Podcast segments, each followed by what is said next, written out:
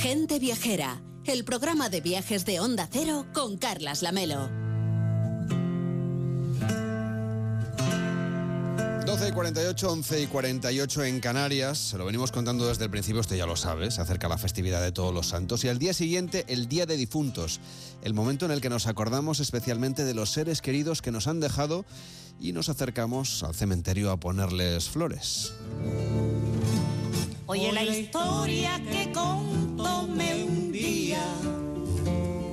el viejo enterrador de la comarca era un amante que por suerte impía. Los cementerios son siempre territorios de la nostalgia, pero algunos son también tan simbólicos o tan monumentales que muchos los visitan aún sin tener allí a nadie enterrado. Elena del Amo nos ha preparado un recorrido por algunos de los cementerios más sorprendentes del mundo. ¿Qué tal, Elena? ¿Cómo estás? Buenos días. ¿Qué tal, Lamelo? Muy bien. Bueno, en España, aunque también he oído que hay visitas guiadas en algunos cementerios, incluso conozco gente que las ha hecho, yo todavía no he tenido ocasión. Nos estamos acostumbrando también a hacerlo, de alguna manera, pero lo que tú nos propones es visitar cementerios de otros lugares del mundo, donde ahí sí que está muy desarrollado el tema de las, de las rutas. Bueno, es que en algunos países los cementerios se visitan con mucha más naturalidad que aquí. Fíjate, yo hace siglos estudié en Alemania y me dejaba loca ver cómo la gente usaba algunos cementerios como si fueran un parque.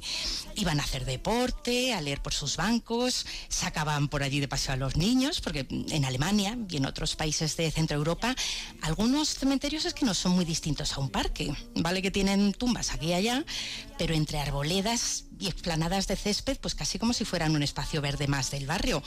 Luego ya sí hay otros mmm, tan monumentales que no pueden faltar cuando se visita una ciudad. Por ejemplo, en París, ¿no? Yo creo que es visita obligada. Es visita obligada el Père Lachaise, el cementerio más visitado del mundo. Parece, parece que cuando lo construyeron a principios del 19, los parisinos se ve que no estaban muy por la labor de pasar a la posteridad allí, que era entonces una barriada humilde y lejos del centro, aunque luego la ciudad ha crecido tanto que ahora llegas al cementerio en metro. Pues bien, las autoridades, para animar a los parisinos a elegir el Père Lachaise como última morada, trasladaron allí los restos de Molière, de La Fontaine y de Abelardo y Eloísa, es decir, los Romeo y Julieta de la literatura francesa. Y así, una vez dignificado el Camposanto con su presencia, se volvió tan popular que es que se diría que había cola para enterrarse. Hay tantos famosos sepultados allí que hasta se organizan visitas guiadas por sus tumbas más ilustres. Por ejemplo, está Jim Morrison. Claro, el cantante de los Doors, que los fans siguen dejándole allí cartas y botellas de bourbon, o la tumba de Oscar Wilde, donde se puso tan de moda estamparle besos que acabaron cercándola, fíjate, con una pantalla de metacrilato para que no se estropeara de tanto lavarla para sacar el pintalabios. En Père Lachaise yacen puñados de otros grandes de la cultura. Está desde Proust y Balzac a Modigliani, Isadora Duncan o la inmensa actriz Sara Bernard, de quien dicen las malas lenguas que era tan perfeccionista que ensayaba para este último papel durmiendo en un ataúd. No te creo. Pues eso parece. Que a veces dormía en un ataúd y allá adentro se ve que estaba tranquilita y memorizaba mejor sus papeles. Y otra que está enterrada en Père Lachaise es la inolvidable Edith Piaf que escuchamos, a quien el arzobispo de París negó una misa como Dios manda, como castigo a su vida disoluta, pero aún así miles de parisinos salieron a despedirla en masa por las calles.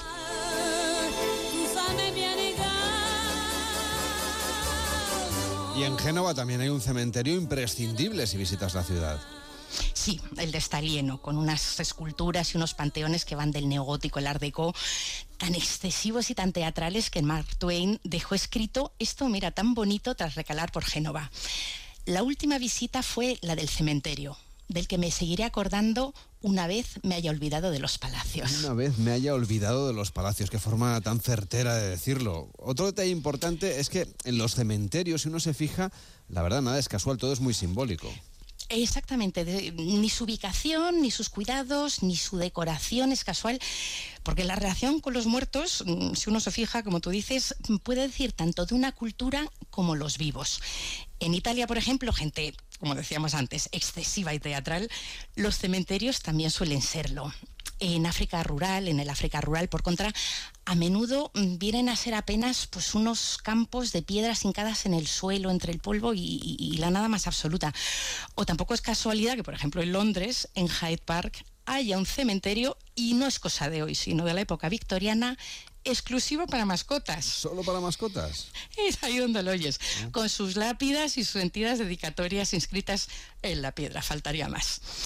Una de las excepciones de estos cementerios que reflejan como un espejo la cultura del lugar yo creo que podrían ser los cementerios militares. Algunos se visitan muchísimo también, son tremendamente impactantes y me vienen a la cabeza las, las hileras infinitas de cruces idénticas por el de Arlington en Estados Unidos o el de Normandía, o si nos vamos a la otra punta del globo, el tailandés de Kanchanaburi, donde reposan miles, pero miles de prisioneros obligados a construir durante la Segunda Guerra Mundial el famoso puente sobre el río Kwai de la, la película de David Lean. Bueno, entre tantos cementerios espectaculares, tú tendrás tus favoritos.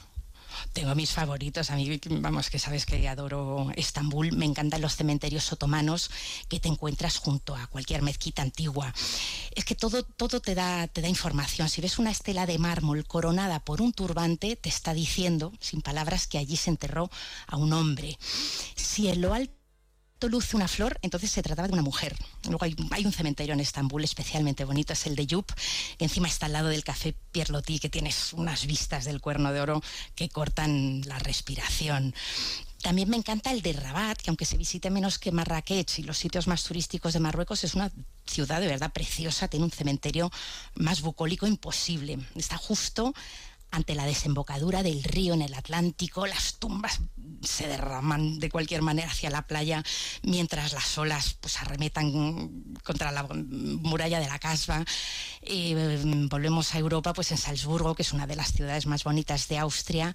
Nadie de visita por allí se deja mm, sin visitar el coquetísimo Petershof, eh, perdón, Petersfriedhof, vamos a pronunciarlo bien, está cuajado de rosaledas, de cúpulas barrocas y de insignias de hierro forjado como por todo el cogollo de la ciudad de Mozart me emociona también, fíjate, el viejo cementerio judío de Praga, que durante siglos fue el único lugar donde se permitió enterrar a los hebreos y como había poco espacio, pues no les quedó otro mm, que sepultar a sus muertos unos sobre otros. Hay no menos de 100.000 almas allí apiñadas hasta en una docena de capas de tumbas en un escenario de verdad que es escalofriante si nos ponemos más alegres, me encanta el de la ciudad iraní de Shiraz, donde los vecinos se reúnen, pero cada tarde, a echar allí la tarde recitando versos del poeta persa Jafed junto a su mausoleo, o en el Cairo, la llamada ciudad de los muertos, donde los más pobres acabaron viviendo dentro, viviendo dentro de mausoleos funerarios de visires y antiguos nobles, y hoy como si nada, ves por allí correteando a los niños, a las mujeres tendiendo la ropa, pues nada, sin miedo a los fantasmas. Es una de las cosas más curiosas, ¿eh? yo creo, de la visita al Cairo, recorrer esa ciudad de los muertos, pero si cruzamos el charco, Elena, ¿dónde nos propondrías ir? Pues mira, en Buenos Aires no te puedes perder el de la Recoleta, que es el barrio más aristocrático de la ciudad. También por allí se organizan visitas guiadas mm, para recalar por tumbas, pues eh, como la, de la mismísima Evita. Pero a mí por lo menos me impresionaron más mm, todos los simbolismos que esconden y que se aprecian más, la verdad es que si lo ves con, lo visitas con guía, porque si no se te pasan por alto muchos de ellos. Pero yo me acuerdo, por ejemplo, había una serpiente que se muerde la cola encarnando la conexión entre el principio y el fin.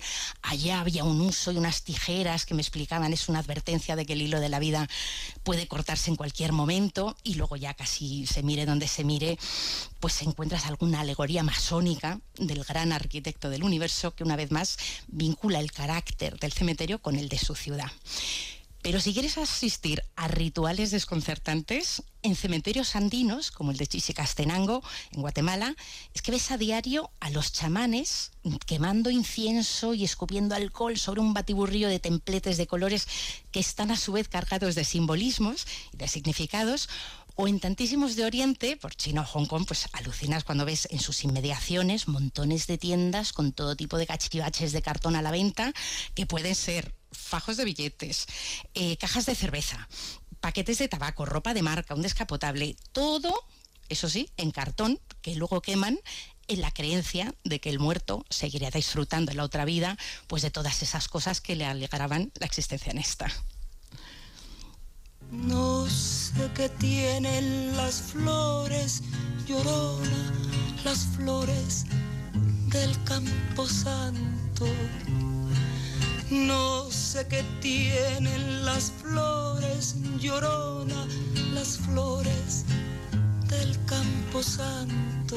Y como la reina absoluta de este Día de Muertos, que nos trae esta semana, te despido, Elena, como no en México, donde por cada esquina con sus velas, con sus flores, con sus calaveras, sus catrinas, ahí se celebra, el día 1 y 2 de noviembre, el momento en el que el alma de los difuntos regresa al mundo de los vivos y lo que en otros lugares son lágrimas, pues en México se convierte en una fiesta. Así que es una despedida musical esta para Elena del Amo, con quien tendremos ocasión de volver a hablar muy pronto. Así que cuídate mucho, disfruta, no sé si haces Halloween, que, si disfrutas de las castañas. No, yo soy más del Día de Difuntos, pero Pues Halloween no me apasiona, no. Lo siento, soy una sosa. No, no, no, para nada. Oye, que cada uno. Cuídate mucho y hasta la próxima. Que vaya Nos bien. vemos Buenos pronto, un abrazo.